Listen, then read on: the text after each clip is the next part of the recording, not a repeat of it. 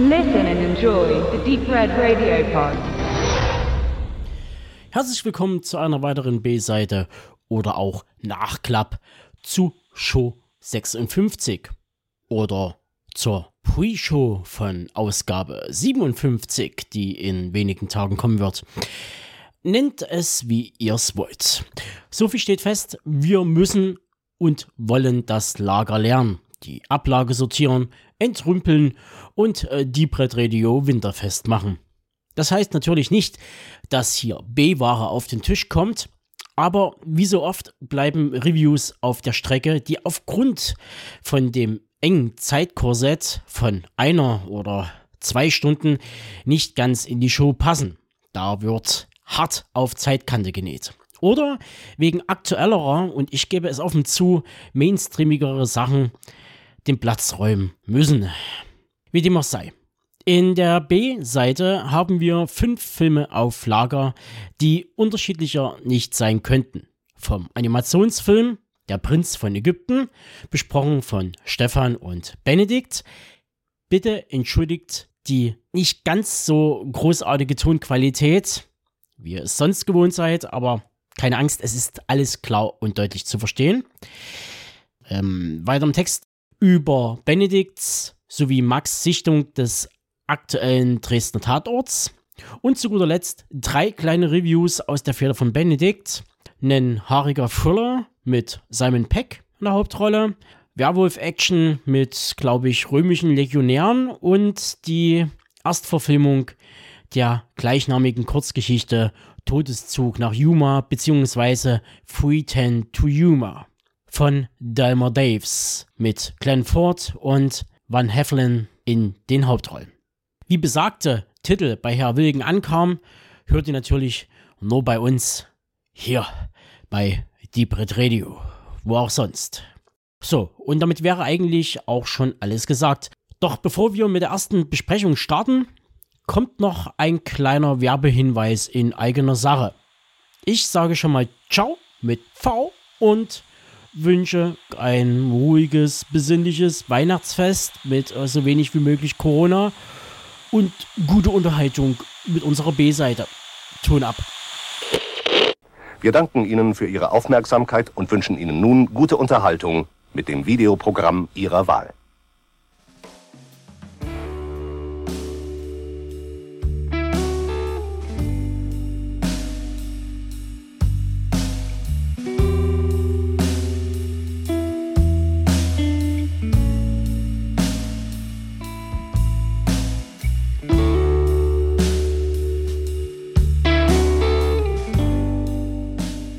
Max, ähm, was hat Nick Nolte eigentlich 1978 gemacht? ich denke, noch relativ gut aussehend Filme, weil das so vor seiner Zeit war, der er dann dem Alkohol etwas zugeneigter war.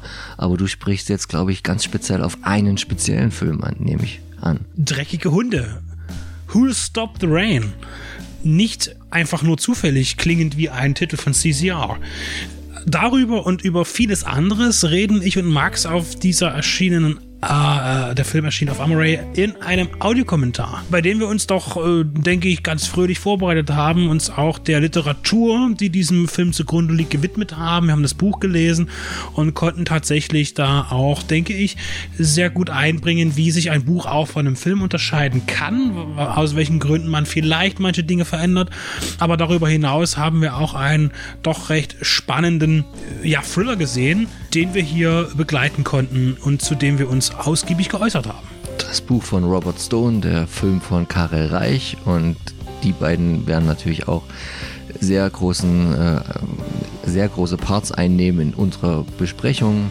Wir konnten sehr viele Parallelen ziehen und auch die Unterschiede rausarbeiten und ja, es war unsere zweite Besprechung und man hat schon gemerkt, dass wir auch selber gewachsen sind an der neuerlichen Aufgabe und äh, uns immer wohler in diesem Metier gefühlt haben, würde ich jetzt mal hier sehr selbstbewusst behaupten. Und deswegen ist es auf jeden Fall wieder von Explosive Media rausgebracht auf Blu-ray und DVD eine Empfehlung wo wir uns sehr freuen würden, wenn ihr vielleicht auch mal den Audiokommentar euch anhört und mit uns in Kontakt tretet. Sagt uns, was euch gefallen hat, was euch nicht so gefallen hat, wo wir vielleicht sogar einen Fehler reingebastelt haben, was ihr hättet noch unbedingt hören wollen, so dass wir äh, natürlich auch weiter wachsen und lernen mit jedem Audiokommentar, den wir vielleicht hoffentlich bald noch einsprechen.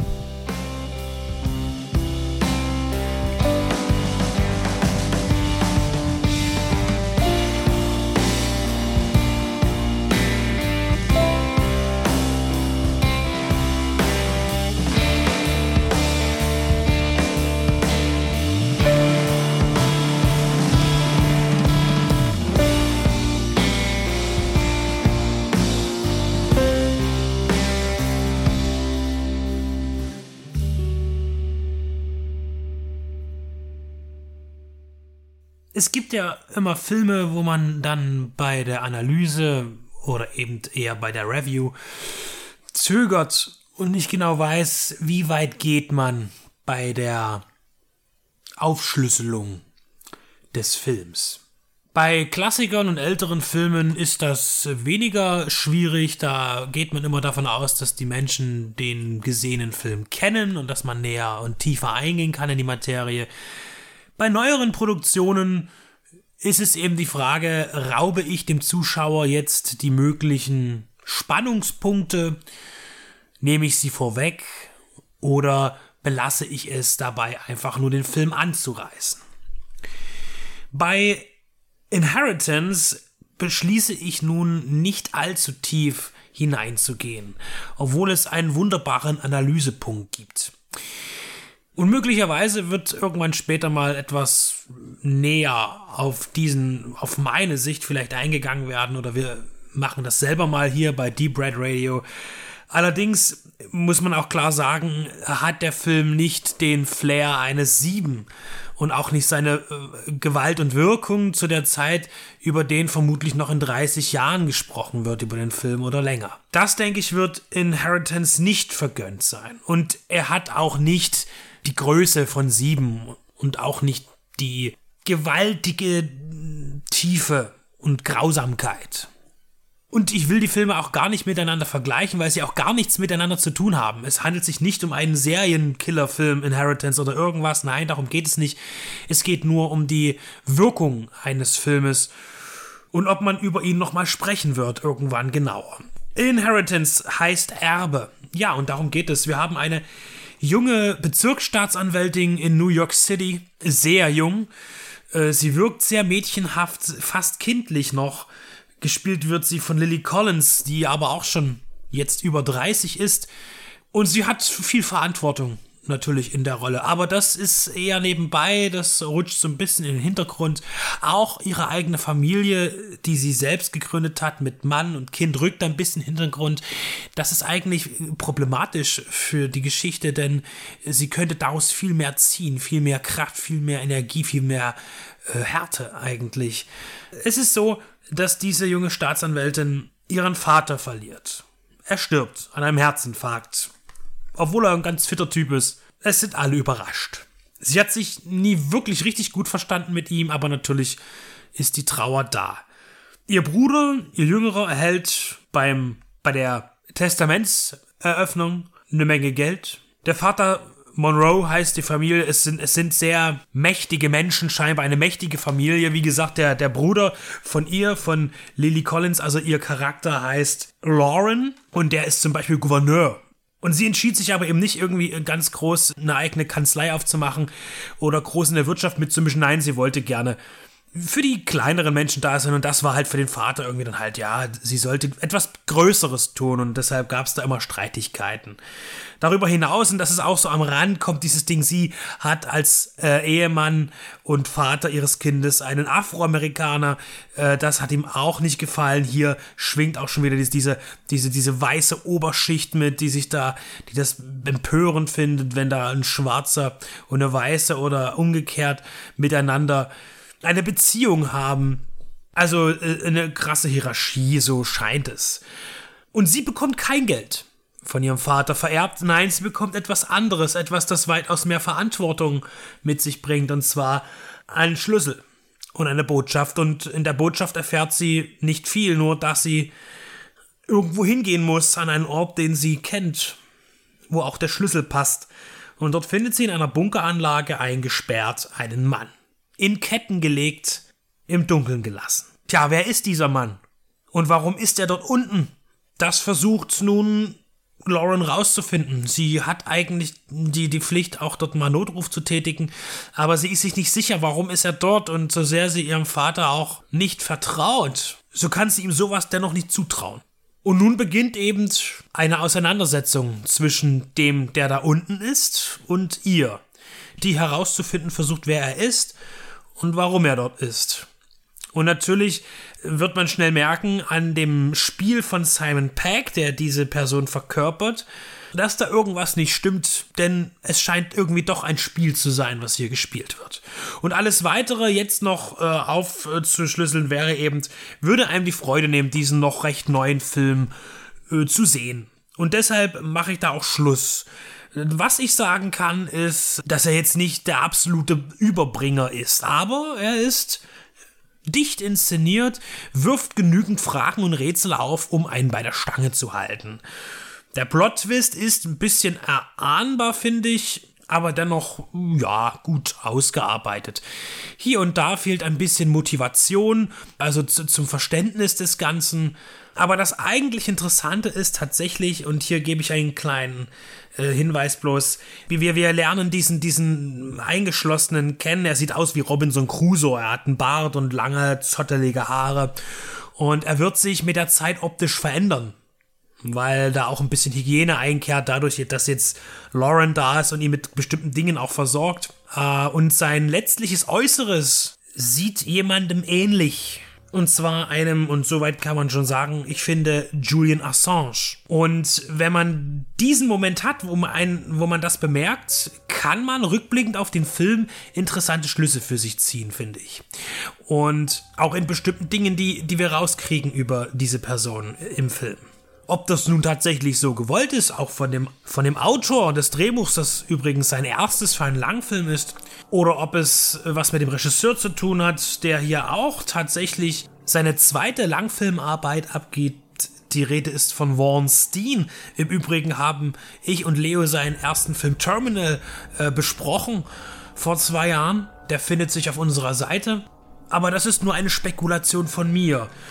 Und was genau ich meine, das darf man dann eben rausfinden oder eben auch nicht. Vielleicht sehen das andere anders. Wenn man sich Inheritance anschaut, der bei Konstantin Film erschienen ist.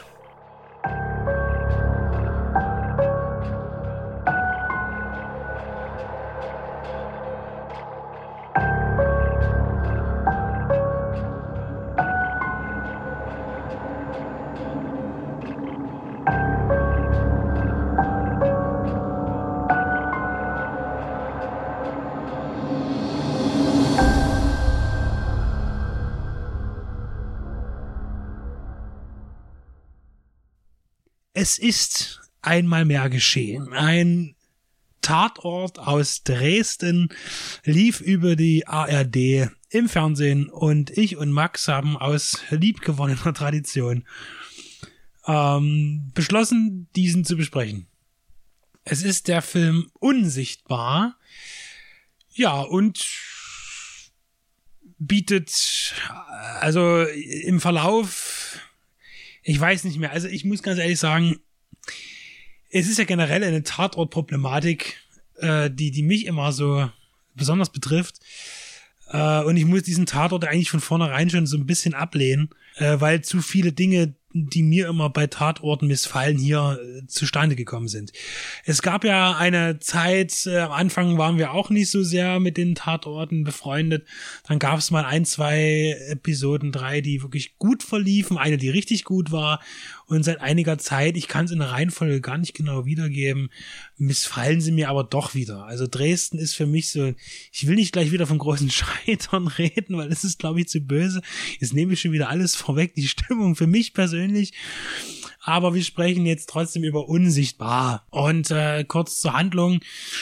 Äh, ja, ähm, was mich immer stört, ist, wenn eben in diesen Tatorten die Ermittler selbst persönlich am Fall betroffen und beteiligt sind. Das heißt, dass sie selbst zu Opfern werden äh, und sozusagen für sich selbst ermitteln. Ja, und das finde ich immer problematisch, weil ja, Realität hin oder her, ist ein Tatort realistisch? Nein, primär nicht, aber er soll möglichst irgendwie für mich auch eine gewisse Realität abbilden, so wie es von Anfang an ein bisschen gedacht war beim Tatort. Und natürlich darf ein Tatort auch mal über die Stränge springen. Er darf auch mal experimentieren. Das ist alles in Ordnung, äh, ist absolut erwünscht, das darf man machen. Und funktioniert bei manchen ja auch. Aber dieses äh, letztlich ist es so ein utopisches Thema auch diesmal wieder, was so schwer zu greifen ist und viel zu ja dann auch albern wirkt. Äh, ich werde das dann noch genauer an Beispielen beweisen dass mir dieser Tatort einfach nicht gefallen hat. Jetzt, ich weiß nicht, inhaltlich, es, es, es Menschen fallen um. Max, heb die Hand bitte, ich, fahre fort. Ich probier's mal. Was, also wir kriegen eine Anfangssequenz zu sehen, wo die beiden Kommissarinnen Karin Gorniak, Leonie Winkler in eine Observation verwickelt sind und jemanden mh, hm, ergreifen wollen. Und das läuft so ein bisschen schief, weil sich bei der Kollegin Gorniak so gewisse motorische Defizite herausstellen, genau in diesem wichtigen Moment, der auch irgendwie ihre Kollegin dann eine blaue, nein, blutige Nase kostet, weil sie irgendwie so Bewegungsdefizite in ihrer Hand hat, was am Anfang so na, noch so ein bisschen abgetan wird und aber noch eine sehr große Rolle spielen soll, weil eine andere Dame später sehr prominent in der Neustadt dann irgendwie auf offener Straße ein junger Mensch zusammenbricht und äh, an vermeintlich an irgendeiner Herzgeschichte stirbt, aber da merkt man schon, dass irgendwelche Lähmungen im Spiel sind und ähm, die jetzt ein normaler Mensch äh, normalerweise halt nicht so erfahren sollte. Es wirkt im ersten Moment schon so ein bisschen, so ein bisschen am Anfang so wie, oh, ist da Voodoo, ist da jemand verhext worden, ist da jetzt was Übernatürliches im Spiel? Gerne gerade auch in den Dresdner Tatorten, das ist das, was du meinst, hat man ja immer noch nicht so richtig so eine Linie gefunden. Ne? Da, da wurden ganz viele junge Regisseurinnen Regisseure losgelassen, die da so ihre Ideen und auch Drehbuchautorinnen hatten aus aber aus ganz verschiedenen unterschiedlichen Richtungen. Also was so äh, wir hatten Saw, wir hatten ähm, irgendwelche Geister-Thriller und jetzt haben wir halt irgendwie, am Anfang dachte ich, oh, es ist jetzt hier Voodoo, hat jetzt jemand in irgendeine Puppe gestochen und jetzt ist deine Hand gelegt und so und natürlich ist ein Tatort immer so angelegt, dass er nicht bis zum Ende eine Geistergeschichte bleiben kann, weil wir sind ja hier schon auf der ähm, normalen Ebene des Nicht-Übernatürlichen und auch hier wird es sich eher wissenschaftlich dann auslösen. Wir spoilern jetzt natürlich wieder ganz frei von der Leber weg.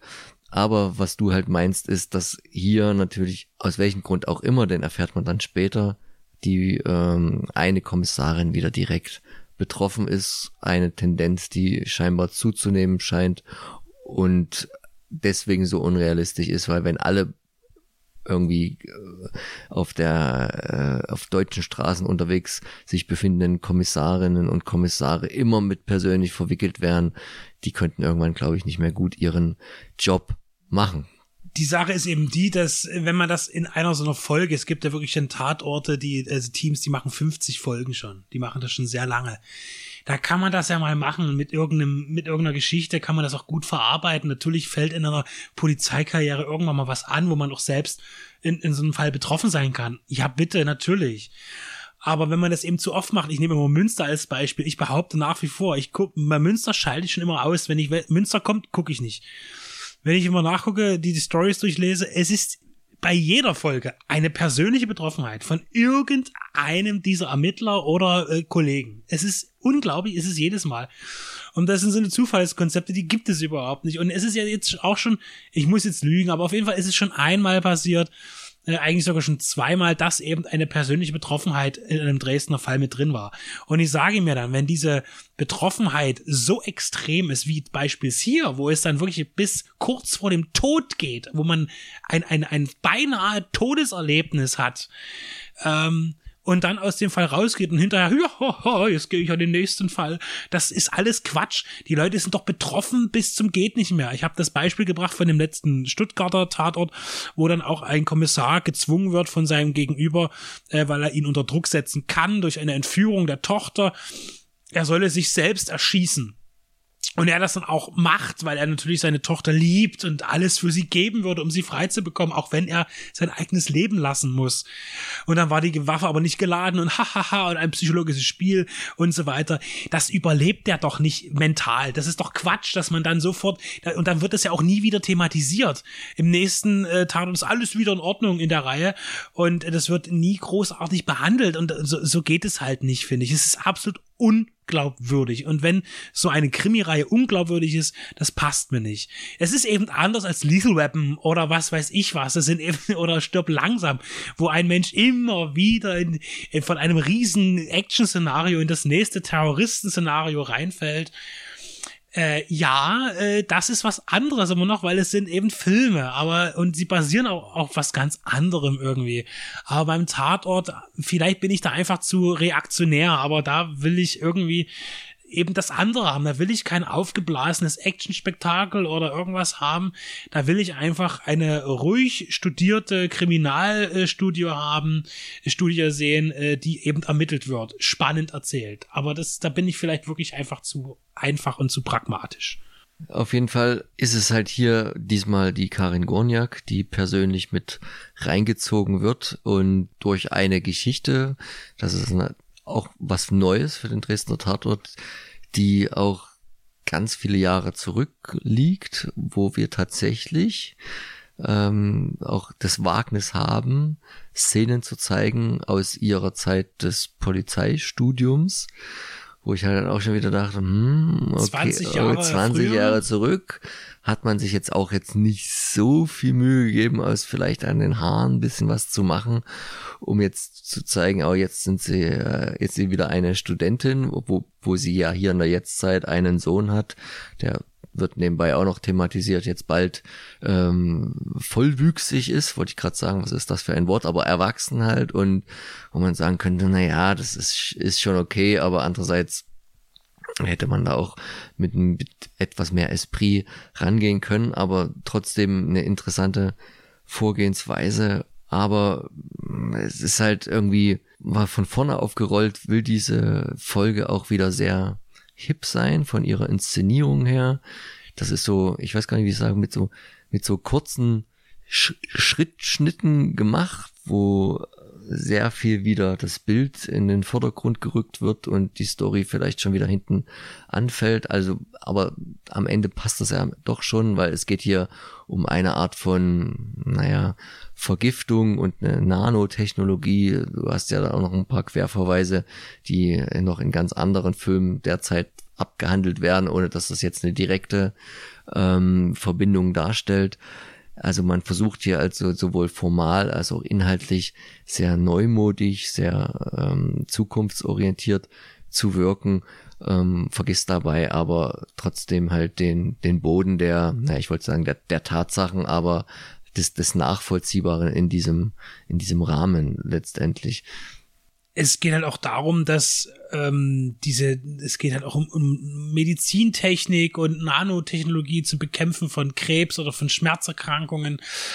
Uh, und äh, da gibt's halt eben ähm, diese, die damals Geschädigte, die nun Rache übt. Das ist eine Rachegeschichte, das ist ein Psychothriller, der eine Rachegeschichte erzählt von einer Frau, die mal ja ein schlimmes Schicksal erfahren hat, weil eben Frau Gorniak und äh, Kollegen ähm, ja jung waren und leichtsinnig waren und nicht ganz auf der Höhe und da ist halt was passiert und dabei ist eine ähm, junge Frau zu Schaden gekommen, die jetzt 20 Jahre später einen ganz ausgefeilten Racheplan, als hätte sie nie etwas anderes vorgehabt.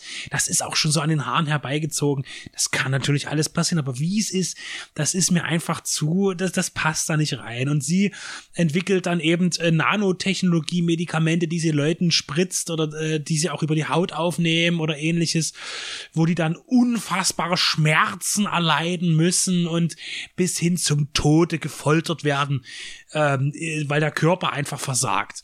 Und äh, die, die geschädigte Dame tut das da eben äh, mit einer wissenschaftlichen Weise sich eben rächen. Und das ist auch wirklich so ich finde, so albern gemacht und auch im Gegenzug dazu, dann finden sie irgendwann raus, dass sie das war. Und ja, die Kollegen, ja, da stelle ich mal schnell ein Serum her. Hm, genau, dass ihr hilft. Oder ich habe hier noch ganz schnell wurde ein, ein spezielles Schmerzmedikament zusammengestellt, das kannst du nehmen. Dann das lindert erstmal für die nächsten Stunden komplett deine Probleme. Was ist denn das für ein Hokuspokus? So ein Blödsinn. Das glaubt doch kein Mensch. Und äh, wie hier auch reingegangen wird, natürlich mit dieser Nanotechnologie, dass dir Sachen eingeimpft werden, die du, äh, die dich schädigen. Das läuft ja auch schon wieder ein bisschen mit in die aktuelle Impfsituation rein. Da will man schon wieder so ein aktuelles Thema auch reinnehmen mit dieser, mit dieser Impfskepsis. Das kann man auch machen, aber muss man das jetzt so äh, ja, genau. Und dann ist natürlich diese Rache, der Rache, der Racheengel, in dem Fall der Negative, hier auch so ein, dieses Mauerblümchen, das dann irgendwie äh, rauskommt und sich aufbegehrt und am Ende auch noch in, in, einem, in ein altes Haus, wo früher mal was passiert ist und dann will sie alles anzünden und alles ganz dramatisch. Und ich sage immer, was, was soll das? Also das ist wirklich, das ist einfach so abgehoben, das, äh, das kann ich eben einfach so nicht akzeptieren.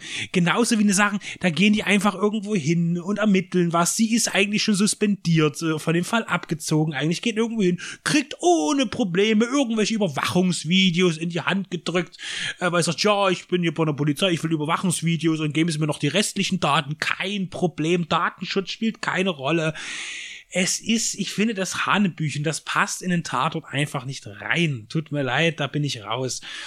Und was die, diese Bezüge angeht, von denen Max sprach, ich dachte mir so zweimal, das ist doch beides James Bond, äh, tatsächlich, auch wenn es eigentlich nichts damit zu tun hat, vermutlich, aber äh, einmal diese auch diese Nano-Geschichte jetzt mit dem mit, mit, dem Mittel, was man auch über äh, Kontaktübertragung ist ja auch gerade bei No Time to Die ein Thema und dann auch ist ja die die böse Frau, die hier die die Rache ausüben möchte, eine Frau, die durch ihre Verletzung, die sie damals hatte, eben überhaupt keine Gefühle mehr hat. Also sie fühlt weder Schmerzen noch fühlt sie aber auch einfach Berührung äh, äh, mit einem Menschen zum Beispiel, wie man auch Liebe austauscht. Ja, das wird auch thematisiert äh, als als äh, Motiv. Uh, und das gab's ja auch bei James Bond. Uh, die Welt ist nicht genug, uh, wo Robert Carlyle diese, dieses Attribut zugeschrieben wird als Bond-Bösewicht. Ja, und ich, ich, komme mit, mit dieser Art, einen Tatort zu zeigen, einfach überhaupt nicht klar.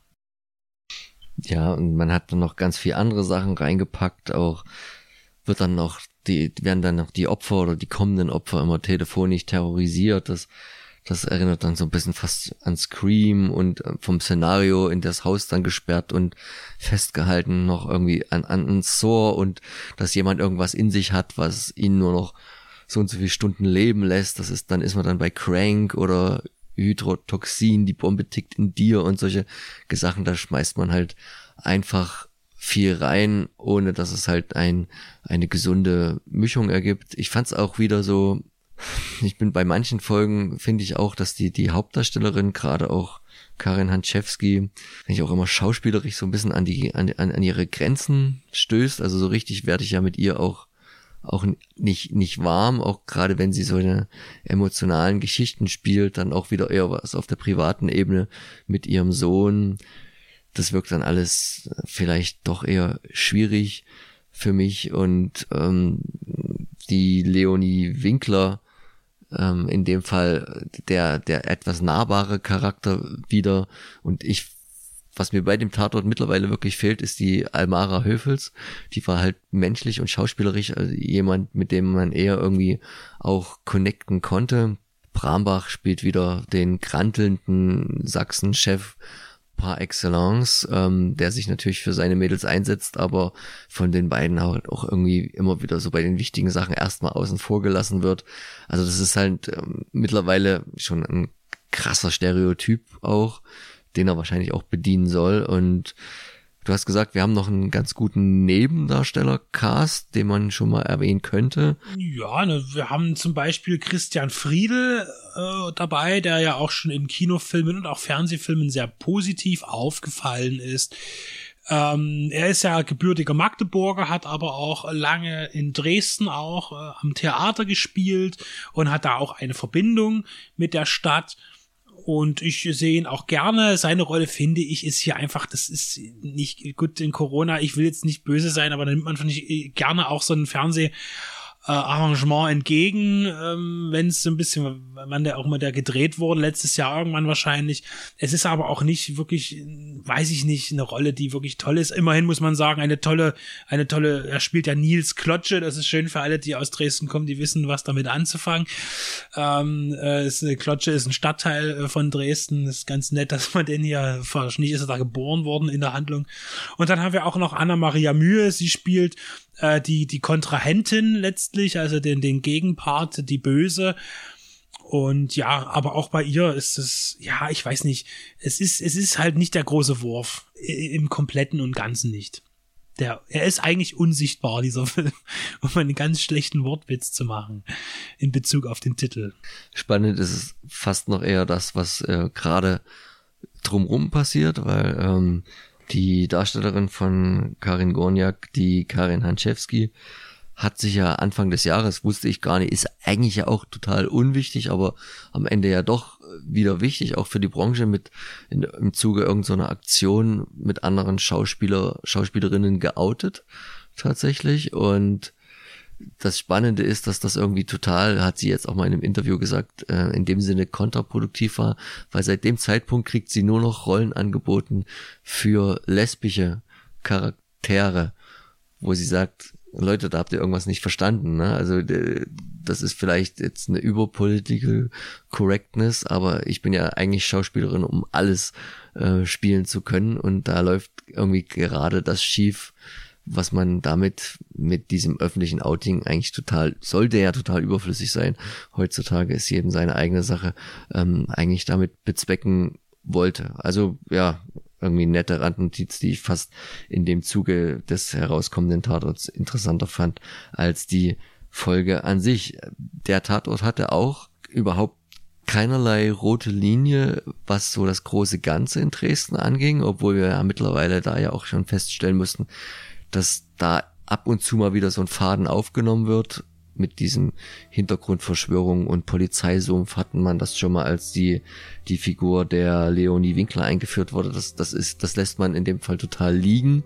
Das und kann, auch die vorangegangenen dramatischen das, Ereignisse, die beiden passiert sind, werden komplett rausgebügelt. Das also. ist halt, das kann schon gut sein, dass man mal so ein Standalone-Produkt macht, aber dann ist halt schon die Frage, wie viel Sinn macht es da überhaupt, sich mit Figurenentwicklung zu beschäftigen und da irgendwas Großes zu, zu spannen, wenn man das dann doch wieder so ähm, hinten runterfallen lässt. Also von daher eher wieder einer, den wir beide kam jetzt, denke ich, ganz gut zur Geltung, als nicht so stark empfunden haben. Und wir werden natürlich das Ganze weiter beobachten, weil man ist ja dann doch auch interessiert, das haben wir jetzt noch gar nicht gehabt, wie Dresden als Drehort eingesetzt wird. Diesmal war das eher äh, gar nicht, zum Glück nicht so viel Sightseeing, eher alles dezent und man musste schon ganz schön gucken, wo ist das jetzt einmal gegenüber von der Schauburg und so ein paar Schauplätze in der Neustadt, aber hier hat man sich zum Glück, was das angeht, einigermaßen zurückgehalten, um vielleicht mit einer positiven Note zu enden.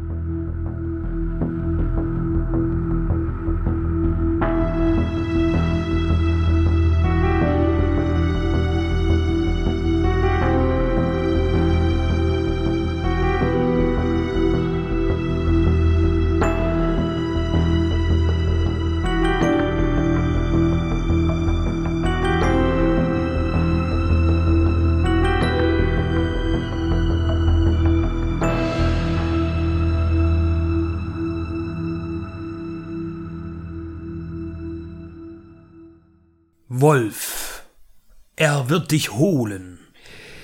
High-Content-Horror, den man gesehen haben sollte. Dog Soldiers trifft Gladiator.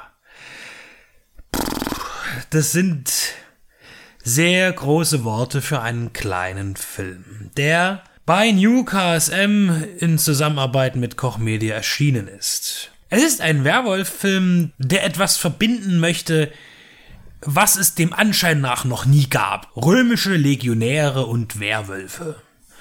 Und die treffen aufeinander in den kaledonisch geprägten Gebirgen Schottlands, wo man eigentlich im Feindesland der Pikten sich bewegt, eine kleine versprengte Gruppe römischer Centurio in Begleitung von verschiedenen anderen Individuen. Und die suchen vier römische Boten, die eigentlich zum Piktenkönig unterwegs waren, um irgendwas auszuhandeln. Wie auch immer. Ja, und die finden sie natürlich nicht. Mutmaßlich sind sie eben diesen Geschöpfen zum Opfer gefallen, gegen die sie sich nun in der Nacht und auch wie am Tage verteidigen müssen. Während sie auf dem Rückweg sind, hinter den Limes, auf der Flucht aus einem Land, das scheinbar von einer Pest bedroht ist, aber eigentlich handelt es sich um, ja, eine Werwolf-Epidemie. Hinter, über und neben dem Projekt oder in dem Projekt steckt Stuart Brennan. Der übt sich hier als Filmemacher. Er hatte die Idee, er schrieb am Drehbuch, er produzierte, inszenierte und spielt eine der gewichtigen Rollen, den Gracchus. Das Ganze bekommt für mich maximal das Prädikat ambitioniert. Denn was der Film Schönes hat, das ist auf jeden Fall seine Kulisse. Denn man hat an Originalschauplätzen gedreht.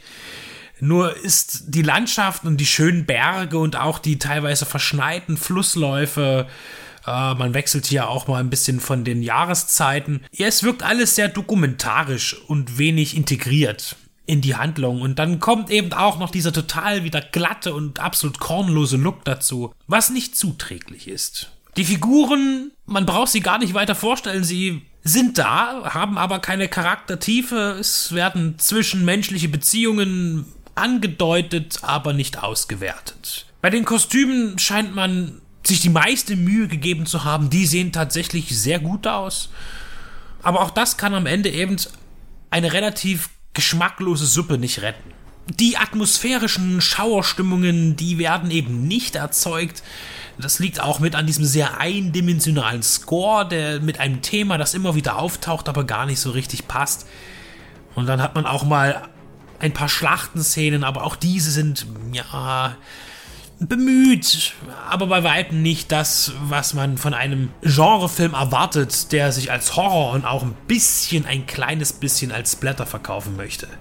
Wir haben hier eine FSK 16 Freigabe für einen ungeschnittenen Film. Das kann heute schon viel bedeuten. Leider wird vieles Versprochenes auf der DVD-Hülle nicht gehalten. Wir haben 80 Minuten netto ohne Abspann die können schnell vorbeigehen. Langatmig ist der Film nicht, aber er bleibt eben auch nicht. Das ist das, wo früher noch vielleicht viele B-Filme heute auch zu kleinen Klassikern werden. Ich denke, die Zeit scheint im Moment nicht da zu sein. Denn solche Filme bleiben nicht im Gedächtnis und wandern auch nicht in mein Filmregal, sondern eher auf den Stapel für die Spende. Einmal gucken, ja, aber was hätte man in den 80 Minuten noch alles Schönes tun können? Das, was neu sein soll, ist es nicht wirklich. Es hat nicht den Anschein etwas von etwas Frischem. Brannon liebt Filme, ich bin mir sicher. Und er hat hier einen gemacht. Nicht seinen ersten, seinen zweiten abendfüllenden nach vielen Kurzfilmen. Zweifelsfrei hat er diesen Film gemacht, aber er hatte eigentlich nichts zu erzählen. Sondern er zeigt nur Bilder, die er kombiniert die man aber irgendwie irgendwo doch schon mal anders besser gesehen hat. Sehr, sehr durchschnittliche B-Ware, die in der Produktion einen Anspruch erkennen lässt, ja, aber diese in Bild und Dialog nicht zu einem aus der Masse herausragenden Werk erstarken lässt.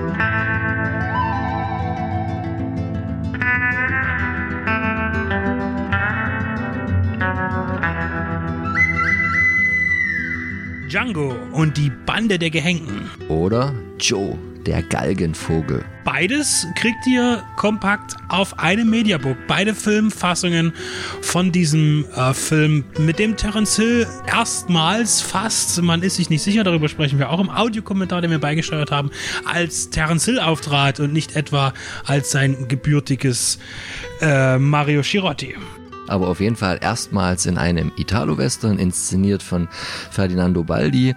Hier herausgebracht von Explosive Media, die ja so ein bisschen die Spezialisten sind für Italo-Western, Neuveröffentlichungen in verschiedenster Form, DVD, Blu-ray, aber jetzt auch hier im Mediabook mit zwei verschiedenen schönen Covern. Und das Besondere daran, sonst würden wir jetzt hier nicht diese kleine Werbeveranstaltung machen, ist, ein Extra, was ihr zusätzlich zu den ganz vielen anderen interessanten Extras auch noch auf der Scheibe findet. Nämlich und den unseren äh, Audiokommentar, unseren allerersten, den wir gemacht haben und den sollte man sich schon mal genießen lassen dürfen. Genau, nebenan findet ihr noch ein Booklet, das haben wir nicht beigesteuert. Es gibt dann irgendwie später noch andere Filme, wo das dann auch noch der Fall war, aber hier sollte auf jeden Fall euer Augenmerk auf dem Audiokommentar liegen wir sagen nochmal, es ist unser erster, also vergebt uns vielleicht den einen oder anderen holprigen Einstand, aber wir sind eigentlich ganz zufrieden, so zurückblickend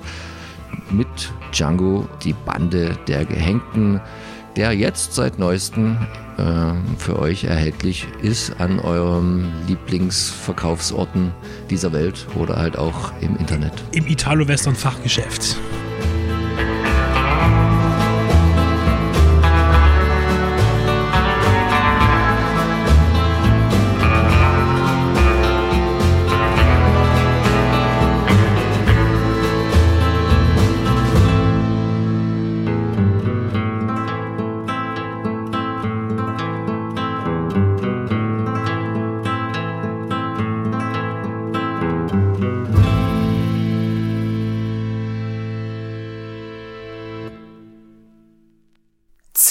Bis drei und bete. Ein Columbia-Western von 1957 in Schwarz-Weiß. Warum ich mir diesen Film zur Ansicht ausgewählt habe, ist ein sehr dürftiger, denn es handelt sich hierbei um den Film im Original 310 to Yuma. Und natürlich habe ich zuerst das Remake gesehen. Todeszug nach Yuma hieß der in Deutschland von James Mangold mit Russell Crowe und Christian Bale. Der, boah, nach Zweit- und Drittansicht eher als mäßig in meiner Erinnerung wartet. Umso mehr begeisterte mich jetzt das Original. Zähl bis drei und bete. Von Regisseur Delmer Daves, der mit 30 Werken als Regisseur, ein sehr stabiles Övre anbietet. Der hat noch für etwas mehr Filme auch geschrieben. Unter seinen Regiearbeiten äh, finden sich auch einige in meinem Regal, beispielsweise Rivalen mit Frank Sinatra und Tony Curtis und Natalie Wood von 1958 er hat sich überwiegend mit Western, mit Kriegsfilmen und Abenteuern beschäftigt. Und er hat noch etwas gemacht, ähm, etwas, das mir im Herzen liegt, und zwar hat er inszeniert die Gladiatoren. Demetrius and the Gladiators von 1954, denn das ist ein ganz besonderer Film, der eigentlich als der eine gilt und möglicherweise sogar als der einzige, der eine direkte Fortsetzung ist eines Monumentalfilms.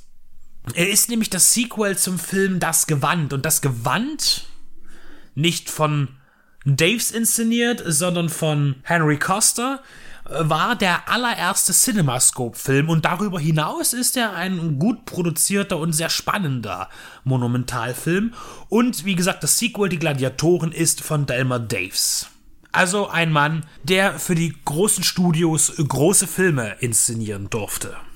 Und 310 to Yuma, den würde ich tatsächlich auch schon als eine Art Hochglanzwestern bezeichnen, was sich vor allen Dingen in den klaren, schönen Bildern widerspiegelt, nicht nur im Panorama, auch in der Nahaufnahme, auch in den Innenaufnahmen. Der Film ist hervorragend beleuchtet, natürlich im Schwarz-Weiß besonders auffallend. Und er ist sehr gut gespielt. Allen voran von Glenn Ford, der den bösen Ben Wade spielt. Ihm als wachsender Held gegenübersteht Dan Evans, gespielt von Van Heflin. Worum geht es? Ben Wade ist äh, das Oberhaupt einer, einer Bande und die überfallen Postkutschen und das machen sie hier gleich am Anfang und an dem Ort, wo sie die Postkutsche überfallen, da kommt ihm zugute, dass da so eine Horde Rinder rummeandert und ähm, diese Rinder gehören Dan. Und Dan will sie eigentlich gerade wieder einfangen und wird Zeuge dieses Überfalls auf die Postkutsche. Und dabei wird auch im, im, ja, im Eifer des Überfalls der Kutscher getötet. Jetzt ist es so, äh, dass die natürlich alle da abziehen wollen, die, die zwölf Bösewichte, so viel sind es an der Zahl und denen Dan natürlich auffällt und sie ihm sagen, na pass mal auf, äh, deine Herde kannst du gleich wieder haben, jetzt gib aber erstmal deine Pferde ab, die auch deiner Söhne, die ihn begleitet haben, denn sie sind Zeugen und sollen natürlich nicht gleich zum Sheriff rennen. Deshalb äh, nehmen sie ihnen die Pferde ab und verschwinden. Es kommt dann später dazu, dass äh, Ben Wade im nahegelegenen Ort verbleibt, seine Gang reitet voraus, er bleibt zurück und wird halt noch im Nachgang vom Sheriff des Ortes und dem Besitzer dieser Postkutschenlinie äh, unter Mithilfe von Dan Evans äh, dort vor Ort festgehalten und man beschließt ihn äh, ja den Behörden auszuliefern und das äh, ist mit viel Angst verbunden, denn man fürchtet natürlich, dass die Gang das spitz kriegt und wieder umkehrt äh, um Ben Wade zu befreien. Und somit ist Dan Evans in einer Zwickmühle, denn eigentlich will er gar nicht weg. Er will zu Hause bleiben, er hat große Probleme, man lebt in einer sehr trockenen Region, es hat nicht geregnet, es gibt kein Grünzeug für das Vieh, es sind richtig beschissene Zeiten.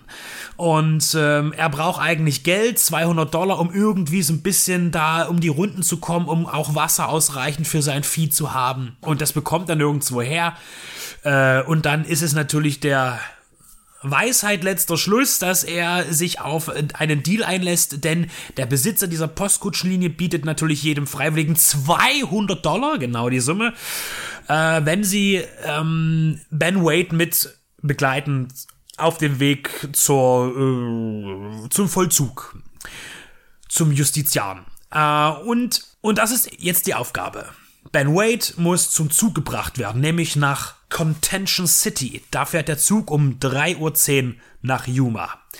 Ja, Contention City, da steckt ja schon der Name auch wieder im Konflikt drinne, ist also mythisch aufgeladen, könnte man sagen. Und man kann jetzt natürlich äh, das, das Remake mit dem Original vergleichen. In der Tat erzählen beide die gleiche Geschichte.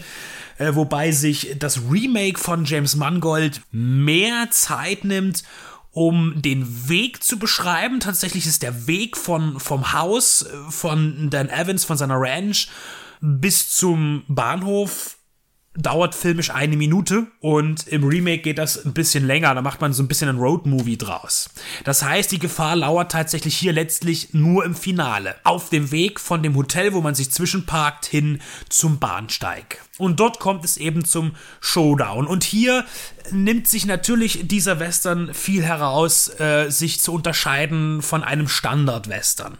Denn vieles ist anders. Beispielsweise eben gibt es nicht dieses ganz tolle klassische Finale mit einer Gegenüberstellung in einem Duell oder äh, Duellähnlichen äh, Aufeinandertreffen, sondern es ist hier mehr ein Flüchten, ein Schleichen und ein, ein, eine Art Guerilla-Vorgehen, das ähm, man ist natürlich in der Unterzahl, denn die Gangster von Ben Wade versuchen natürlich ihren Chef dort rauszuholen. Und es geht in dem Film natürlich auch um ähm, den, den Wandel, die Wandlungsfähigkeit eines Charakters von einem negativen zu einem positiven. Und hier bieten sich auch ganz tolle Möglichkeiten äh, für den Regisseur und für die Techniker an dem Film. Was ich total toll finde, ist äh, am Ende der Umgang oder die Verwendung von äh, dem Dampf der, der Eisenbahn der Dampflok, äh, der auch als Nebel genutzt wird, als um, um Leute zu verschwinden zu lassen, auftauchen zu lassen. Äh, also optisch ist 310 to Humor sensationell. Das Spiel zwischen äh, ähm, Van Heflin und Glenn Ford ist ganz klar äh, gespalten, finde ich. Van Heflin ist einer, der sich ständig fragt, ob er das Richtige tut. Ähm, also Dan Evans man sieht äh, permanent, ihm ist Schweiß, steht ihm im Gesicht, er, seine Augen sehen immer verzweifelt aus, er hat Angst natürlich, weil er letztlich alleine äh, gegen eine Bande steht, die er kaum besiegen kann. Und er hat eben noch, auch noch Frauen, Kinder zu Hause. Und äh, das beschäftigt ihn die ganze Zeit, aber er ist ein ehrenwerter Mann und er muss diesen Job zu Ende bringen, nicht nur des Geldes willen, sondern auch, weil er äh, seinen so Söhnen gegenüber äh, die Verpflichtung sieht zu zeigen, dass er ein echter Mann ist, denn das äh, wird wird ihm so ein bisschen abgesprochen, weil er ein bisschen wie einer wirkt, der sich nicht den großen Konflikten stellt. Das ist etwas, das in dem Remake von James Mangold sehr viel mehr ausgeprägt wird. Da geht man noch weiter, denn Christian Bale verkörpert dort den Dan Evans und der äh, ist auch noch körperlich geschädigt, also auch ein Kriegsveteran ähm, und geht wirklich jedem Konflikt auch aus dem Weg, aber er wird hier immer, also noch mehr als Verlierer dargestellt, der sich herauskämpfen muss aus dieser Rolle. Und äh, Van Heflin ist da nicht ganz so krass in der Entwicklung bis zum Ende hin. Äh, Glenn Ford ist genau dasselbe. Er spielt den Ben Wade. Im Gegensatz zu äh, Russell Crowe ist er anders auch ein bisschen geschrieben. Er ist zwar so ein durchtriebener, cooler Typ. Er ist nämlich genau das Gegenteil. Auch hier Glenn Ford spielt ohne Schweißperlen. Er ist immer gelassen in der Situation, äh, hat überhaupt keine Angst, fühlt sich immer überlegen und versucht auch dann im Mittelteil des Films auch natürlich Dan auszuspielen auf verschiedene Weisen. Und ich finde auch, dass Russell Crowe äh, die Rolle viel äh, intensiver in dem Sinne spielt, dass er ihn viel ekelhafter darstellt. Denn der Glenn Ford spielt Ben Wade äh, viel, viel mehr mit viel mehr Sympathie. Also gleich am Anfang kann man ihm eigentlich nie böse sein in dem Film, obwohl er gleich am Anfang einen Menschen tötet, was ja schon äh, das Böse in par excellence ist, einfach aus, aus Habgier oder aus ähnlichen Gründen einen Menschen zu töten. Aber er ist in seinen ganzen Umgangsformen Form, äh, auch mit in Dialogen mit anderen Menschen ist er unglaublich sympathisch. Das wird am Ende im, in diesen Konflikten, die sie austragen, äh, wo sie im Hotelzimmer noch warten, ähm, Ben und Dan, äh, wird er dann doch ein bisschen negativer für mich in, in der Ansicht, aber trotzdem bleibt er ein Sympath die ganze Zeit über. Und ich finde auch, dass er am allerbesten spielt, denn Glenn Ford hat so viele kleine Gesten und Mimiken und äh, das sind ganz kleine Sachen teilweise nur, die sein Spiel wirklich hervorheben, vor allen hier. Und damit das Ganze nicht ganz so ernst ist, hat man noch gedacht, da setzen wir noch einen Sidekick rein. Und zwar ist das in dem Fall Henry Jones, der spielt Alex Potter. Das ist so ein, ja, so ein bisschen trotteliger, schläfriger Säufer, der damit den Dan als weiteren Mann begleitet, um Ben Wade zu eskortieren. Und es finden sich tatsächlich hier und dort ganz kleine humoristische Ansätze, die dem Film noch ein bisschen was Flottes mitgeben. Was den Film auch noch, naja, ein bisschen besonders macht, ist, dass hier äh, kein indianisches Feindbild auftaucht. Das heißt, es gibt nur weiße Amerikaner, die gegeneinander antreten. Es gibt auch keine Mexikaner, es gibt nur Weiße ein reiner weißer Film. Es gibt auch keine Schwarzen, gar nichts. In, und insofern werden diese anderen Ethnien auch gar nicht thematisiert, nicht unterdrückt oder ähnliches. Sie tauchen einfach gar nicht auf. Aber man kann es einfach nicht sein lassen. Nein, einmal muss es noch gesagt werden. Einmal müssen die Indianer noch reinkommen in einem Zitat negativ. Ähm, ganz, ganz belanglos nebenbei wird mal gesagt, dass irgendeiner von irgendeinem hat man gehört oder erzählt, dass er im Indianerkrieg war und irgendwie. Ähm, man kann es nicht lassen, tatsächlich. So ein Ding muss noch rein, um den Weißen, die, die als das weiße Wesen Amerikas als das absolut Gute darzustellen. Das hätte man sich auch sparen können, finde ich. Das macht den Film nämlich nicht mehr oder minder Natürlich darf auch eine Frau mitspielen. Eine wichtige Rolle, die Ehefrau von Dan, Amy, gespielt von Felicia Farr, ähm, ist an der Seite, spielt, übernimmt andersrum, Entschuldigung, und zwar übernehmen die Kinder, speziell ein Sohn, der älteste Sohn, im Remake die Rolle der Frau des Originals. Denn im, im, Remake ist es so, dass ja der Sohn dann auch mitgeht noch und am Ende im Finale ähm, eine sehr emotionale, wichtige Rolle spielt. Diese ist dann, äh, wird gespielt im Original von der Ehefrau, die auf einmal noch auftaucht in Contention City, um ihren Mann noch einmal zu sehen und die ganze Situation zu kommentieren und dass sie ihn als den großen Mann in ihrem Leben ansieht.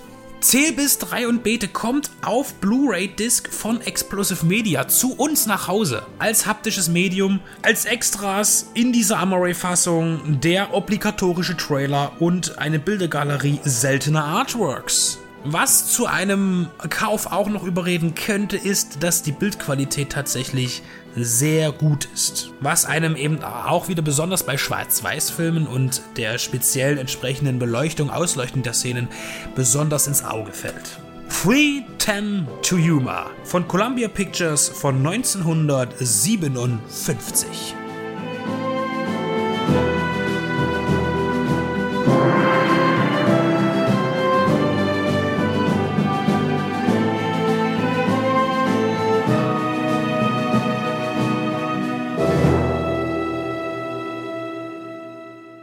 Herzlich willkommen, liebe Hörerinnen und Hörer, zum Prinz von Ägypten. Benedikt und ich haben uns mal gedacht, wir besprechen einen wunderbaren Kinderfilm, Jugendfilm, einen tollen animierten Film. Den habe ich damals mit meiner Mutter im Kino gesehen. Ich auch. 1998. Weiß ich noch, hat mich schwer beeindruckt. Äh, möchten wir jetzt kurz drüber sprechen. Haben wir uns nochmal auf Blu-ray angeschaut. Benedikt äh, hat die in seiner schönen Sammlung. Und äh, vor Mini-Fazit, ich war noch schwer begeistert. Absolut.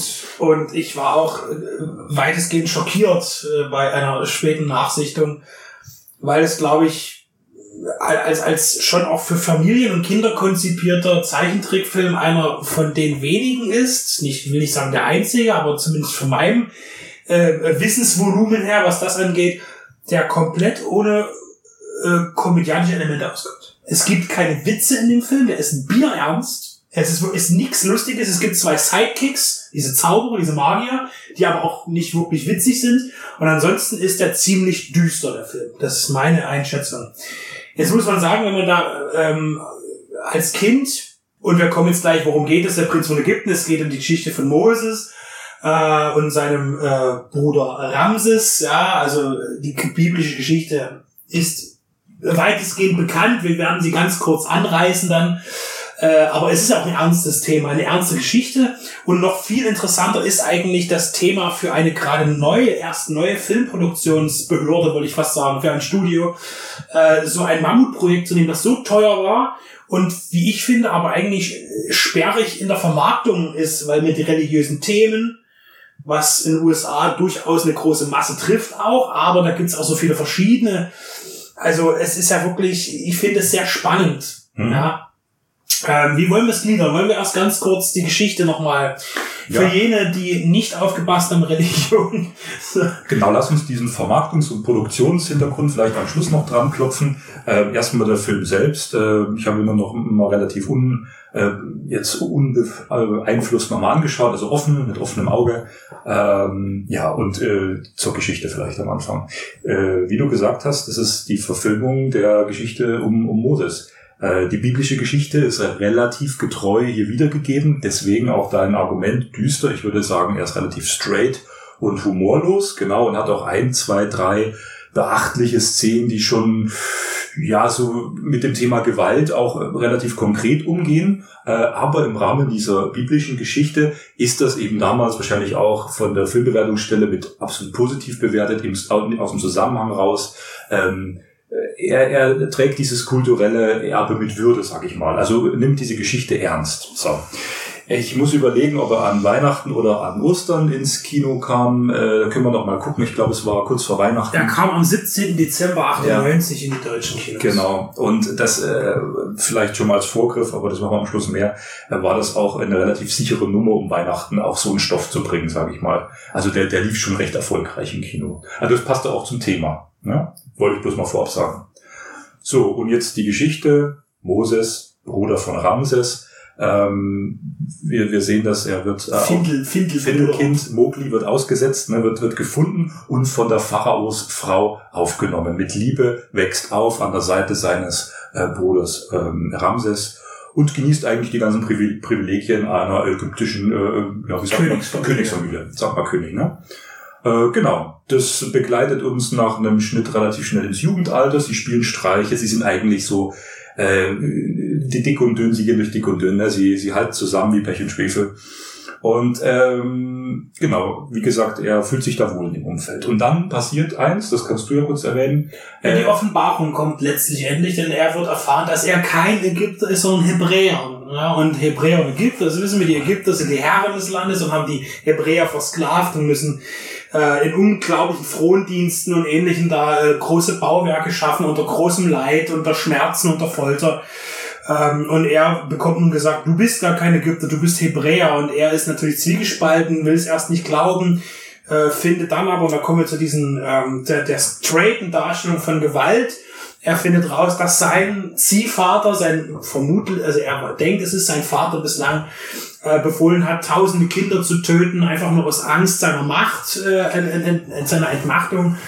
Und er flieht letztlich, um einfach wegzukommen und landet dann letztlich im, im ja, im Hinterland bei, bei Menschen, die ihn aufnehmen, äh, unvoreingenommen und er knabbert so ein bisschen an seinen, ja, an seinem Werdegang und geht aber schnell vergessen. Er findet ein schönes Leben, er findet eine Frau, es geht dann relativ schnell, er kriegt Kinder. Äh, Ist das hier schon mit Kindern? Ich weiß gar nicht, doch, er hat, glaube ich. Ich wollte nur sagen, genau, auch, es wird, auch wenn es kein Disney-Film ist, mit Musik viel gearbeitet, es Das wird stimmt. gesungen und diese Szene, ähm, äh, du sagst im Hinterland, wo er sein neues Leben beginnt und aufgenommen wird, äh, bei der hebräischen, sage ich mal, Wüstenfamilie, wenn ich so sagen darf, ähm, da wird viel äh, gelacht, viel getanzt und es ist so, so, so dieses, Geme dieses Gemeinschaftsgefühl, dass jeder eigentlich äh, gleich wert ist, was er eben au- aus Ägypten nicht kannte, sondern, wie du sagst, Versklavung, Hierarchien ganz strenge. Und äh, so sch- schätzt er eben das, das Leben neu. Äh, das wird sehr harmonisch, sehr musikalisch, äh, sehr, sehr menschlich offen rübergebracht. Und mit diesem neuen Lebensgefühl geht er dann wieder zurück nach Ägypten. Das würde ich noch Aber natürlich erst nach der, nach der, nach der Begegnung natürlich, ne? Zieh die Schuhe aus, denn der Boden, auf, du, auf dem du stehst, ist heilig. Ja, er trifft der- der den, den brennende brennenden Dornbusch. Gott gibt ihnen Auftrag, sein Volk zu befreien aus Ägypten und er zieht los. Und wir verkürzen das jetzt. Er geht los. Der Pharao ist natürlich dagegen. Er will die Sklaven behalten. Und dann kommt die Geschichte mit den Plagen. Gott unterstützt Moses mit Kräften, die ihm ja Eindruck verschaffen sollen. Letztlich äh, werden auch die Hebräer freigegeben, aber natürlich auch durch eine blutige äh, Verfolgung letztlich.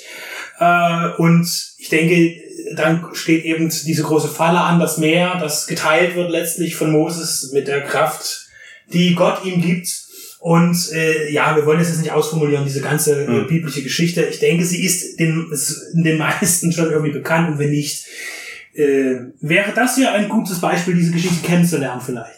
Es ist tatsächlich so, möchte noch kurz ansprechen, dass natürlich äh, diese Geschichte aus der Bibel ja, natürlich sehr beliebt war. Auch hierher, es gibt einige Verfilmungen, die größten, es ist klar. Es, es gilt ja auch die zehn Gebote. Ähm, äh, die Stummfilmfassung gilt ja auch als allererster richtiger Blockbuster und als einer der teuersten Filme. Ich glaube, sogar eine Million Dollar gekostet. Das war ja unfassbar viel Geld. Und dann später natürlich auch nochmal äh, von Cecil B. DeMille, der den Film selbst nochmal inszeniert hat. Also der hat den Stummfilm gemacht und den mit Charlton Heston, der ja auch riesig ist. Also der Film äh, verlangt eine einzelne, äh, umfangreiche Besprechung, weil der wirklich gigantisch ist. Äh, und natürlich dann zuletzt Exodus von Ridley Scott, äh, der das Ganze auch nochmal aufgreift.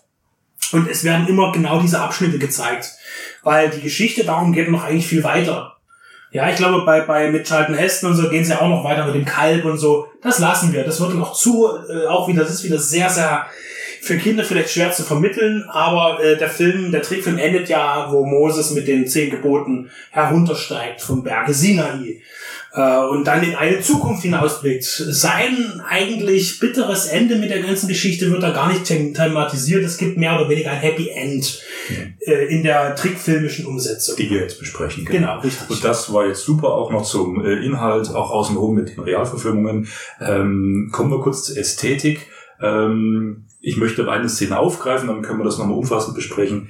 Diese etwas äh, ja, brutale Szene äh, mit dem, könnte man sagen, Genozid, die der alte Pharao vornimmt, das ist ästhetisch wunderbar auch gelöst. Kunstvoll hoch drei, sage ich mal.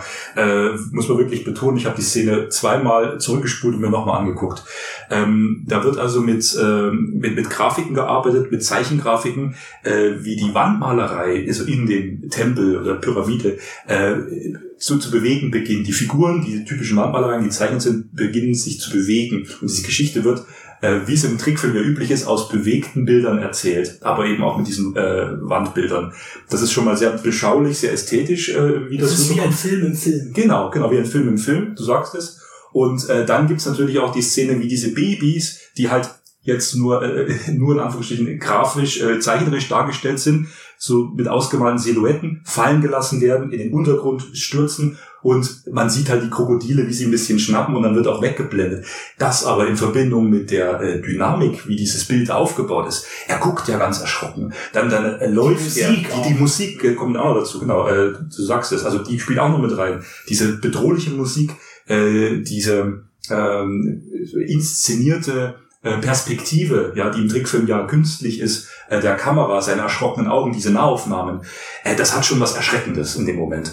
Und gleichzeitig sehr ästhetisch ho hochwertig gemacht. Hat mich sehr begeistert. Und auch später nochmal, wo sich ja die, die, na, die Rückantwort sozusagen, wenn als letzte, als letzte Pest, die, die Gott schickt, dass das Nehmen jedes Erz, Erstgeborenen, ähm, was ja der Pharao auch getan hat, äh, und dann Gott das über das ägyptische Volk kommen lässt. Auch das ist krass, auch sehr gut gemacht. Die- Dieses, dieser Nebel, dieser weiße, leuchtende Nebel, der durch die Straßen fegt und eben all jene, die nicht ihre Türen mit, mit Blut ähm, bestrichen haben, äh, die verschont bleiben, äh, dann eben auch äh, sterben. Und der Tod wird eben auch dort natürlich äh, so dargestellt, dass man eben auch mal nur diese Geräusche, dieses, dieses Ausatmen immer, Das auch Aushauchen des, des Lebens. Richtig, äh, und dann natürlich auch mit dieser, mit dieser Kinderhand, die dann, äh, die man nur sieht, wie ein, äh, man sieht den, den, den Menschenkörper, den Kindskörper nicht fallen, man sieht nur, wie die Hand Hm. zu Boden fällt. Und die Kerzen, die brennen, werden ausgelöscht. Das ist sehr, sehr krass. Ich finde es nach wie vor, dass, dass der Film, äh, wenn man das Vorwissen auch nicht hat. Also ich habe den Film damals gesehen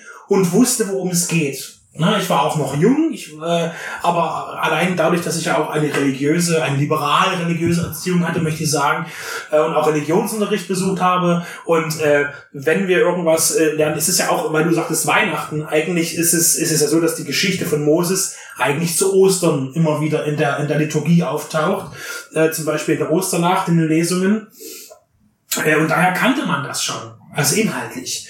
Und mich hat das als Kind gar nicht so sehr schockiert. Ich fand, das war ein, mich hat das auch unterhalten. Und ich habe auch damals nicht verstanden, dass das einfach nicht lustig war oder sowas.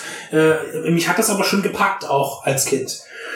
Und ähm, ich weiß noch, dass, dass wir im Kino waren und meine Mutter hinterher sagte, das ist mir aber gar nicht aufgefallen, äh, dass da auch Kinder zum Beispiel drin waren, Eltern mit ihren Kindern. Es war relativ leer. Wir waren, glaube ich, auch in einer Nachmittagsveranstaltung, die vielleicht nicht so gut besucht war, oder Vormittagsveranstaltung, ähm, dass da viele Kinder auch geweint haben oder die Konzentration nicht aufbringen konnten und dann war dort noch welche rausgegangen und so. Wie gesagt, es ist ein, ich finde, ein außergewöhnlicher Trickfilm, der auch gerade das, was das angeht, eigentlich wirklich ein Familienfilm ist, weil er äh, doch sehr erwachsen ist eigentlich. Ähm, Anspruchsvoller Ja, Film. ja. Und auch 100 Minuten sehe ich gerade. Also auch jetzt nicht so nur 80 Minuten, sondern er braucht schon seine fast zwei Stunden, also Aufmerksamkeit. Ist er eigentlich ab 6 oder ab 0? Der ist ab 6, ne? Haben wir es hier?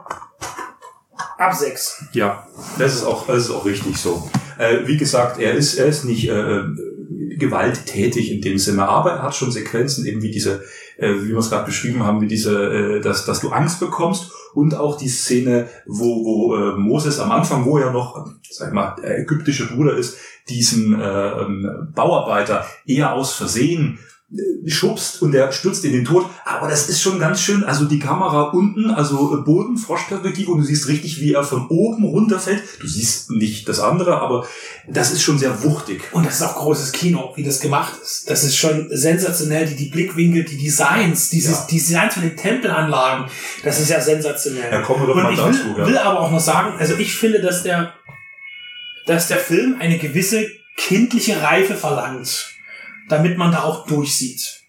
Und deshalb finde ich es auch sehr gewagt, denn wir reden jetzt nochmal ganz kurz über DreamWorks. DreamWorks wurde ja gegründet 94, 1994 von äh, ja, drei großen Playern im, im Business. Natürlich Steven Spielberg, David Gavin und äh, Jeffrey Katzenberg. Katzenberg kam von Disney. Äh, Gavin hatte ja im Musikbereich ziemlich viel rausgemacht und Steven Spielberg ist klar. Die haben alle um die 30 Millionen Dollar in den Topf geworfen. Alle drei und haben dann noch ähm, den äh, Microsoft-Mitbegründer Paul Allen dazu geholt, hat 5,5 Milliarden Dollar mit dazu geworfen. Und dann gab es noch einen asiatischen, äh, einen südkoreanischen Teilhaber mit 300 Millionen Dollar. Und somit hat, hat man DreamWorks äh, gegründet, das ist das Studio. Äh, damals noch SKG, das ist heute raus. Das heißt, der Spielberg, Katzenberg und Gavin, das ist aber raus. Die haben damit, glaube ich, auch gar nicht mehr so viel zu tun, aber Steven Spielberg macht ja immer noch Filme über DreamWorks. Und der erste Realspielfilm war Project Peacemaker, oder nur Peacemaker äh, mit George Clooney und Nicole Kidman. Ähm, war auch kein Riesenerfolg, aber immerhin erstmal für ein neues Studio ein ordentliches Projekt. Und dann wurden zwei Sparten aufgebrochen. Einmal der Animationsfilm, äh, wo man Ants gebracht hat, also digital, also Computeranimation, da war Ants der erste Film. Und im gleichen Jahr brachte man aber auch Prinz von Ägypten äh, als noch klassischen Animationsfilm mit Zeichnen, Zeichnungen, aber auch schon mit einem hohen Anteil an computergenerierten äh, ja, Motiven, die auch gut reinpassen. Also das macht den Film klasse, will ich sagen. Und äh, ich finde, als wirklich erstes Projekt ist es krass. Und man darf auch nicht vergessen, und das fand ich immer so, so beeindruckend, wenn man bei Pixar mal guckt, auch jetzt in den letzten 10, 15 Jahren, was das für Kosten sind für einen Pixar-Film. Ich glaube, das war mein, mein Beispiel von Ratatouille. Äh, diese Pixar-Filme, die sind keine großen Erfolge. Und warum nicht? Die spielen zwar fast eine Milliarde ein, aber was die kosten, das ist ja unfassbar. Animationsfilme sind das teuerste, was es gibt. Äh, 200 Millionen Dollar kostet so ein Ding. So ein 90-minütiges Ding kostet 200 Millionen Dollar. Ein, eine Wahnsinnsinvestition, die musst du erstmal reinkriegen. Und so ist es auch bei Zeichentrick auch. Und der Prinz von Ägypten hat 70 Millionen Dollar gekostet. Das ist eine Mordsnummer. Wir haben aber auch wirklich sehr prominente Sprecher in, in solchen Filmen. Also ist ja wirklich durchweg gut gecastet. Val Kilmer, Ralph Fiennes, Michelle Pfeiffer, Sandra Bullock, Jeff Goldblum, Danny Glover. Das geht noch ewig so weiter. Helen Mirren haben dort alle Sprechrollen. Und die haben natürlich noch super äh, jetzt muss ich wieder leider äh, kuschen. Ich weiß gar nicht, wie sie hießen. Welches Duett hat den Titelsong gesungen? Mariah Carey und wer? Ich, ich will mich gar nicht so weit aus dem Fenster hängen. Ich müsste nochmal nachschauen. Äh, also, die haben dort schon richtig viel reingebuttert. Mhm. Und der Film sieht auch genauso aus. Und er war aber tatsächlich auch finanziell erfolgreich, weitestgehend. Also nee, nicht der Überhit, aber zumindest kein Minusgeschäft. Ähm, und deshalb nochmal so ein Thema zu nehmen, einen Zeichentrickfilm, wo vielleicht auch die Mehrheit erwartet, dass was ein bisschen was Lustiges dabei ist für die Kinder und so, das ist ja hier nicht geboten worden. Ein teurer Film mit einer sehr mutigen Thematik und ich finde, der ist super gelungen und ich will ihn auch unbedingt empfehlen.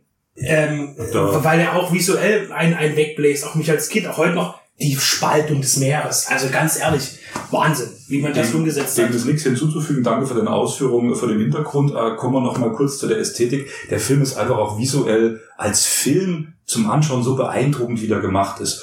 Und äh, jetzt sind wir zwei ja schon äh, welche, die auch äh, meckern. Äh, wir, wir gucken auch Effekte gut gealtert, schlecht gealtert. Äh, hier müssen wir beide sagen, das ist wirklich sehr edel. Das ist sehr edel, also wie du auch sagst, diese Mischung aus handgezeichneten Motiven, grundsätzlich handgezeichneten äh, äh, Figuren und aber auch diese ganzen Hintergründe. Mir, sorry, mir fehlt da die Fachsprache, aber äh, diese, diese CGI-Hintergründe, wie die die einbauen und diese Übergänge, also das ist wundervoll. Auch das Wasser. Die Farben, die Farben, wie hier mit Farben gearbeitet wird, das ist sehr kunstvoll, ähm, muss, muss man wirklich sagen. Also äh, eben auch mal aus, aus der Spiel, äh, die Spielfilm-Trickfilm-Sparte von uns eine besondere Empfehlung, auch eben was die Ästhetik und äh, ähm, ja, spannend ist er doch. Er ist auch sehr, sehr dynamisch, actionreich. Er hat halt einfach wenig zum Lachen, das stimmt. Diese zwei Sidekicks, die da ein bisschen so ihren mystischen, gruseligen Zauber machen, die sind auch, finde ich, jetzt nur bedingt witzig. Pff, Die guckst du dir mal an, passt weg. Aber eigentlich willst du ja wissen, wie geht's weiter. Es ist eine tief dramatische Brudergeschichte, eben Moses Ramses, wo es um Verrat geht, wo es um Selbstzweifel geht, sehr spirituell alles. Ähm, Und da wurde nichts abgeschliffen. Also von der eigentlichen Geschichte. Und übrigens noch interessant für mich gewesen, äh, in- es gab auch Fernsehwerbung früher, man hat es natürlich promoted. Und äh, die Pferde zum Beispiel bei diesen, es gibt ja ein Wagenrennen am Anfang, die Pferde sind von einem deutschen Zeichner konzipiert. Der hat diese, äh, äh, diese, diese Zeichnungen gemacht. Und der war natürlich auch dann mal im deutschen Fernsehen in einer Kindersendung, ich weiß nicht mehr welche, und hat dann halt darüber erzählt. Deshalb, das fiel mir noch ein. Das weiß ich noch, äh, dass auch eine, eine deutsche künstlerische äh, Beteiligung da stattfand.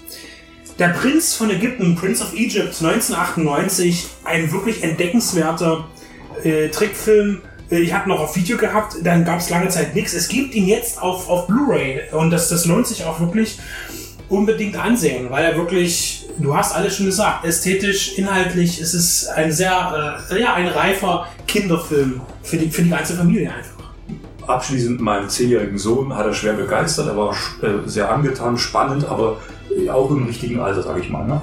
Ja. Schau ihn euch an.